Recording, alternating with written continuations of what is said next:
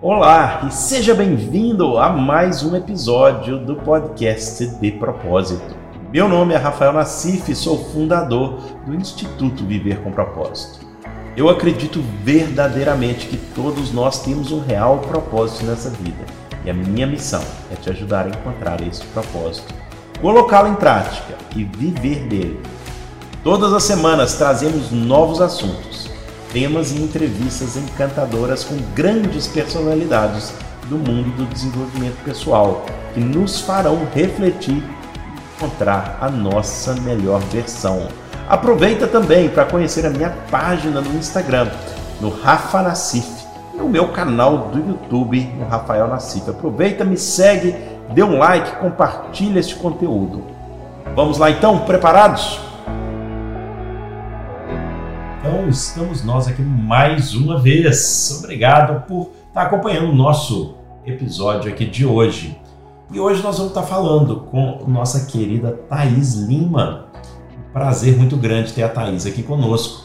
A Thaís ela é uma designer de carreira. Tá vendo essas novas profissões que acontecem aqui no mundo? A Thaís é uma dessas e tem ajudado muita gente no Brasil, em Portugal e em outras partes também a entenderem melhor qual o seu propósito, a sua carreira, como é que desenhar uma carreira talvez de sucesso e tal. Então vou dar a oportunidade aqui. Thaís, seja muito bem-vinda, é um prazer muito grande tê-la aqui no nosso podcast. Uma alegria imensa estar aqui com você. Uma honra falar com você, Muito obrigada. Espero que a gente tenha várias sacadas aqui. Vamos lá. Então a primeira que eu quero saber é o que, que faz ou o que, que é uma designer de carreira?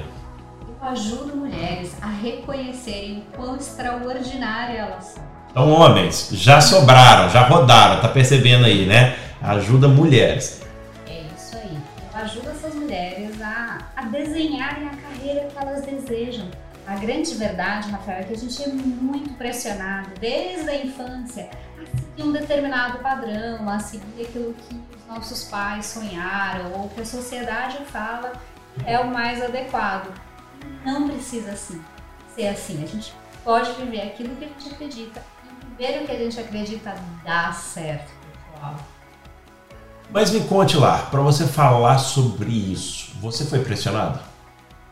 Fui, indiretamente. Eu brinco que a gente, quando nasce, a gente recebe aquele kit da felicidade na maternidade, né? Para você ser feliz, você tem que estudar, você tem que ser uma boa menina, você tem que tirar boas notas, você tem que ser médica ou advogada, alguma coisa nesse sentido. E o sonho do meu pai era que eu fosse advogada. Ah, era? Era. E eu fui para o mundo do direito. Né? Olha só, você estudou direito? Sim, sou advogada de formação com MBA, pós-graduação e especialização. Todo o kit, tudo que tem direito. Exatamente, fiz o kit completo. Terminei a faculdade com honras e louvores, fiz pós-graduação, fiz MBA, fiz especialização, acho que só faltava o mestrado e o doutorado na área do direito. E eu só não fui, acho que por essa área, porque eu fui para o mundo empresarial, então o MBA fazia mais sentido. Muito bem. Agora, beleza. Entendi. Você foi para aí, conforme manda o figurino. Mas o que que te fez, em algum momento da sua vida, deixar isso e falar assim, cara, vou trabalhar com mulheres, vou ajudar mulheres, é, vou impactar vidas, é, você é coach também, é, entre outras coisas. Da onde veio esse clique? Esse clique veio de um momento assim absolutamente doloroso e profundo para mim. Eu tinha seis meses de casado, estava na rodovia Presidente Dutra. Quem mora no Brasil sabe que é uma rodovia bem extensa e bem perigosa. Estava indo de São Paulo para o Rio comemorar exatamente dia 5 de fevereiro, fazendo exatamente seis meses de casado. Tava eu, meu marido e meu cachorro no carro. E teve um acidente do outro lado da rodovia e por causa desse acidente a velocidade do, dos carros diminuiu e tinha um caminhão atrás da gente que não freou Nossa. e não parou. E o nosso carro foi esmagado, saiu girando pela rodovia. É, meu cachorro só não morreu porque eu segurei ele, porque era para ele ter voado pela janela. É, o carro deu perda total, eu fiquei inconsciente, meu marido teve que estourar a porta do carro para eu conseguir me tirar de lá de dentro, né? E aí na ambulância, indo para o hospital, já atordoada, mas já consciente, eu me perguntei se esse fosse meu último dia de vida, se eu estava feliz de partir. E a Uau. resposta foi que não. Não. Você tinha quantos anos? Eu tinha 32 anos. 32 anos. 32. Indo ali para o hospital, sabendo que poderia ter sido seu último dia, aliás, passou bem perto, porque um caminhão bater no seu carro e dar perda total, poderia bem ter sido ali seu último dia. E aí você falou assim, não, não era essa vida que eu queria construir. Como é que foi então o seu percurso a partir daí? Eu precisei ir um pouquinho mais fundo para poder realmente ter coragem de fazer o movimento que eu fiz. Porque eu ainda tinha muitos medos, tinha aquela questão, poxa, eu era gerente na bolsa de valores, tinha um excelente cargo, um excelente salário, status, segurança e de repente colocar tudo isso em xeque é, era ainda muito difícil para mim. E eu passei por mais alguns sustos. Meu cachorro foi diagnosticado com uma lesão na cervical no mês seguinte. Por causa do acidente. Por causa do acidente. Minha avó faleceu no E minha mãe foi diagnosticada com câncer bilateral de mama no outro Pacote mês. completo todo ali. Agora toma isso aqui. Toma, vai pro fundo do poço e reavalia a sua vida mesmo, porque senão não vai ter jeito. E aí foi a hora que eu falei assim, gente, qual é a minha paixão? da onde vem o meu brilho nos olhos, esse brilho que eu não vejo mais, essa alegria, aquela menina que era feliz, que pulava e brincava. E eu vi que eu me perdi e que eu sempre gostei de ensinar as pessoas. As minhas amigas sempre disseram: você é a psicóloga da turma, você é a conselheira amorosa de todo mundo, você é a que ajuda todo mundo. E refletindo sobre a posição onde eu estava na bolsa e tudo que eu fazia, eu falei: onde foi parar né, essa professora, essa psicóloga, essa amiga, essa pessoa que ajuda todo mundo, porque eu me tornei uma mulher sisuda, carrancuda, brava, estressada. E eu não era assim, eu nunca uhum. fui assim. Eu era muito moleca, sempre fui. E aí eu resolvi entrar num programa de voluntariado. Eu falei, olha, gente, está tudo errado na minha vida, mas eu ainda consigo ajudar alguma pessoa. E eu fui ajudar um jovem carente a escolher a faculdade que ele ia fazer. Ele estava terminando o ensino superior, um colegial, e estava completamente desiludido. Falando, olha, eu não tenho condições de entrar em nenhuma faculdade, eu não sei o que eu vou fazer, porque sonhar não dá certo. Ele falou hum, pra mim. Uau! E na hora que eu ouvi isso, eu falei, não, dá. E a gente vai juntos fazer você voltar a sonhar. E aí esse mundo do desenvolvimento pessoal me pegou, esse bichinho me mordeu e aí já era. Eu comecei a fazer um curso para levar mais técnicas para ele e foi lindo porque quando a gente terminou o processo de mentoria, ele passou na faculdade de engenharia em São Paulo e me escreveu uma carta absolutamente emocionado falando que eu ajudei ele a voltar a acreditar na vida e uhum. sonhar era possível. Uhum. Uau! Ô Thaís, é, é uma história linda. É, e eu, né, eu, nós temos aqui muitos ouvintes e que em situações diferentes na vida. E essa frase que esse jovem falou, que sonhar não dá certo, e eu já vi outras pessoas falando isso, que não adianta ter esperança e tal. E muitas vezes, para a gente, eu acredito que é mais fácil falar quando a gente já está longe desse problema, a gente está um pouco afastado disso e tal. Você verdadeiramente acredita que, não só de uma maneira politicamente correta aqui falando, né? Sonhar, ah, vamos lá, nossos sonhos e blá blá blá, tudo vai ser bom, o seu tempo vai chegar. Não, mas profundamente ali, né? Como é que a gente pode, talvez, entender os nossos sonhos e, e, e, e seguir na direção dos nossos sonhos de maneira realista, sem ficar esperando, sei lá, que um dia vai vir um anjo do céu e vai botar tudo na nossa frente? na minha opinião, Rafael, e assim, sendo realmente realista, eu acho que é muito fácil falar, né? Na hora que você entrar em ação e colocar tudo isso em prática, é a hora que o bicho pega. Uhum. E o primeiro ponto é você resgatar aquilo que fez que fazia os seus olhos brilhar. hum. aquilo que te dava alegria. Busca nos seus momentos de infância. Normalmente são os momentos mais puros que a gente tem e mais verdadeiros, onde a gente não tinha tanta influência do que devemos ser, do que é recomendado, do que é politicamente aceito ser. Uhum. Então, o primeiro passo, busque esses momentos e tente resgatar na sua história o que, que vem se repetindo, é, mesmo como um hobby ou como um momento de lazer, que sempre brilhou aos seus olhos. Uhum. Segundo, de maneira muito prática, se questione: é, isso dá dinheiro? Porque é muito fácil falar, vamos viver de sonho, vamos sonhar, e você não se rentabilizar com isso. Todos é. nós precisamos de dinheiro. Ou talvez, me corrija se eu, se eu estiver equivocado, como é que eu posso pegar esse sonho e arranjar uma maneira que esse sonho me dê dinheiro, né? E talvez reinventar uma coisa que não exista, né?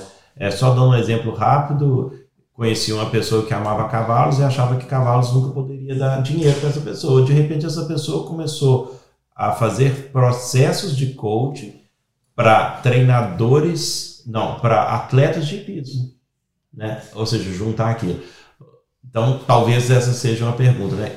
Mas isso que a Thaís está falando é muito importante. Será que isso dá dinheiro? Porque se realmente não der, por exemplo, eu adoro futebol, eu tenho 39 anos, vou jogar futebol hoje profissionalmente? Não isso já acabou. Eu não vou julgar. Melhor aceitar isso, pronto. Não, não vai acontecer na minha vida. Mas talvez outras coisas possam acontecer, né? Exatamente, é esse o ponto. E se não for possível viabilizar a sua vida financeira, ok, como que você pode fazer uma coisa que esteja associada a isso? Hum. Né? O, o que, que te gera essa sensação de prazer, de alegria, de completude, de plenitude? Uhum, uhum. Né? Muitas vezes eu não vou estar lá direto na linha de frente, mas eu vou estar na equipe de bastidores que está ajudando aquilo a acontecer. É, espetáculo, muito bem. Então, isso é importante.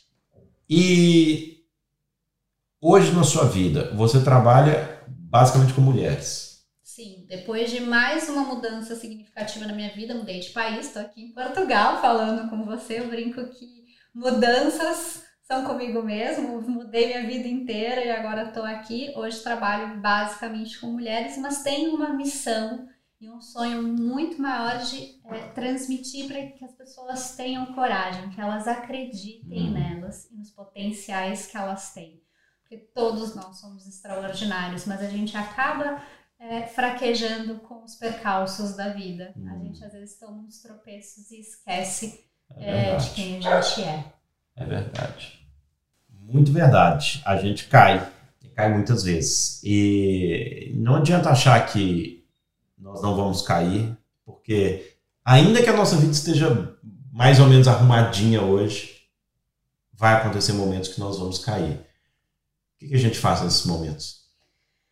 A gente resgata a nossa fé, independente de religião, é acreditar que existe algo maior, né? Que a gente veio aqui para aprender algo, a gente veio aqui para crescer para evoluir. A gente olha para trás. Eu gosto muito de usar quatro perguntas que eu aprendi num dos treinamentos que eu fiz. Com... Ó, pessoal, anota aí quatro perguntas. Isso é uma dica, pode ser valiosa aí para vocês, o seu é, momento de vida que esteja vivendo. Exatamente, foi um trainer americano é, que, que me deu essas quatro perguntas e eu sempre gosto de resgatá-las nos momentos desafiantes, né? O que deu certo? Porque a gente gosta de ver todos os problemas, todas as dificuldades, tudo de errado que está dando. Mas o que deu certo? Segunda pergunta: o que não deu certo? Uhum. Para a gente ser bem realista. Para a gente ser, é, exatamente, ser assertivo naquilo. O que, que não deu certo? Deixa eu lá pensar o que, que não deu certo. Exatamente. Terceira pergunta: o que era desejável que eu tivesse feito? Hum, olha, espetacular. Agora, para responder essa pergunta, a pessoa antes ela tem que ter clareza onde que ela quer chegar com aquilo, tem uma intenção naquilo, né? Exato. Aí ela falou, o que que, o que que eu desejava que tivesse sido feito? É isso? Sim. E o que era obrigatório que você fizesse? Hum. Que era, assim, essencial. Porque muitas vezes, Rafael, a gente tem um nível de cobrança muito alto e a gente tem um tropeço. Fala, ai, ah, vou desistir de tudo, eu não nasci para isso, eu não dou certo para isso. Mas a verdade é que a gente tropeçou, porque, ok, a gente está num processo de aprendizado, faz parte do caminho, uhum. mas a gente se coloca tantas responsabilidades, uma lista tão gigantesca de itens desejáveis que a gente se esquece do que é essencial. É mesmo. Isso é incrível. Que é essencial. Então, quando a gente cai, levanta a poeira e fala assim, deixa eu pensar, o que deu certo disso tudo que eu fiz, né? Dessa trajetória que não deu certo que eu precisava ter feito, que era essencial que eu tivesse feito, e o que era desejável. Para a gente tirar um pouco as culpas, limpar um pouco o peso e tá pronto. Aprender com aquele momento e seguir, né? Porque eu falo algumas vezes, não, não tem problema errar. E errar faz parte do processo e sempre vai fazer. Né? E é bom que o seja. O problema é não aprender com esse processo. É depois você cometer o mesmo erro. E depois o mesmo erro. Né? Então, essas quatro perguntas são incríveis, que eu acho que aqui a gente pode ter um insight maravilhoso. Quem está nos assistindo ou ouvindo, pegar isso verdadeiramente, anotar essas perguntas e aplicar nos seus processos diários, na sua vida, nas suas experiências de vida. Obrigado, minha querida Thaís. Muito obrigado por estar aqui conosco é, nesse podcast. Obrigado por estar é, compartilhando e levando essa mensagem tão, tão bonita e tão importante assim nos dias de hoje para as pessoas aí. E se alguém que gostou da Thaís, gostou dessa linda vozinha tão doce da Thaís e quiser encontrar a Thaís aí pelo mundo, como é que faz? Consegue me achar no Instagram, no Facebook, arroba sucesso com M. É isso mesmo. Tem o um Mzinho soltinho lá no final. Sucesso com M, isso é o seu Insta. Sucesso é. com M. É de quê? de mulher. Ah, sucesso com ela, de mulher, muito bem. Obrigado, minha querida Thaís, que você continue impactando verdadeiramente várias mulheres, várias pessoas, várias gerações, mães profissionais lindas que estão por aí. Precisam tanto, muitas vezes, de basta, né, de, de uma pequena palavra, de uma orientação, de um apoio para libertarem esse potencial tão lindo que estão dentro delas. Grande e espero te ver aqui em outros podcasts, outros episódios aí na nossa caminhada. Um beijo enorme a todos os ouvintes, homens ou mulheres. Nunca. Vocês são extraordinários, têm mensagem linda para passar. Eu acredito, certeza. Pensar isso. Pessoal, muito obrigado. Esse foi mais um podcast do meu Propósito Muda o Mundo. Mais uma vez aqui com essas entrevistas incríveis, dessa vez com a Thaís Lima. E obrigado pela sua presença aqui. E nós nos vemos, nos vemos no próximo podcast com mais coisas boas vindo por aí. Um beijo enorme no seu coração e até a próxima. Valeu!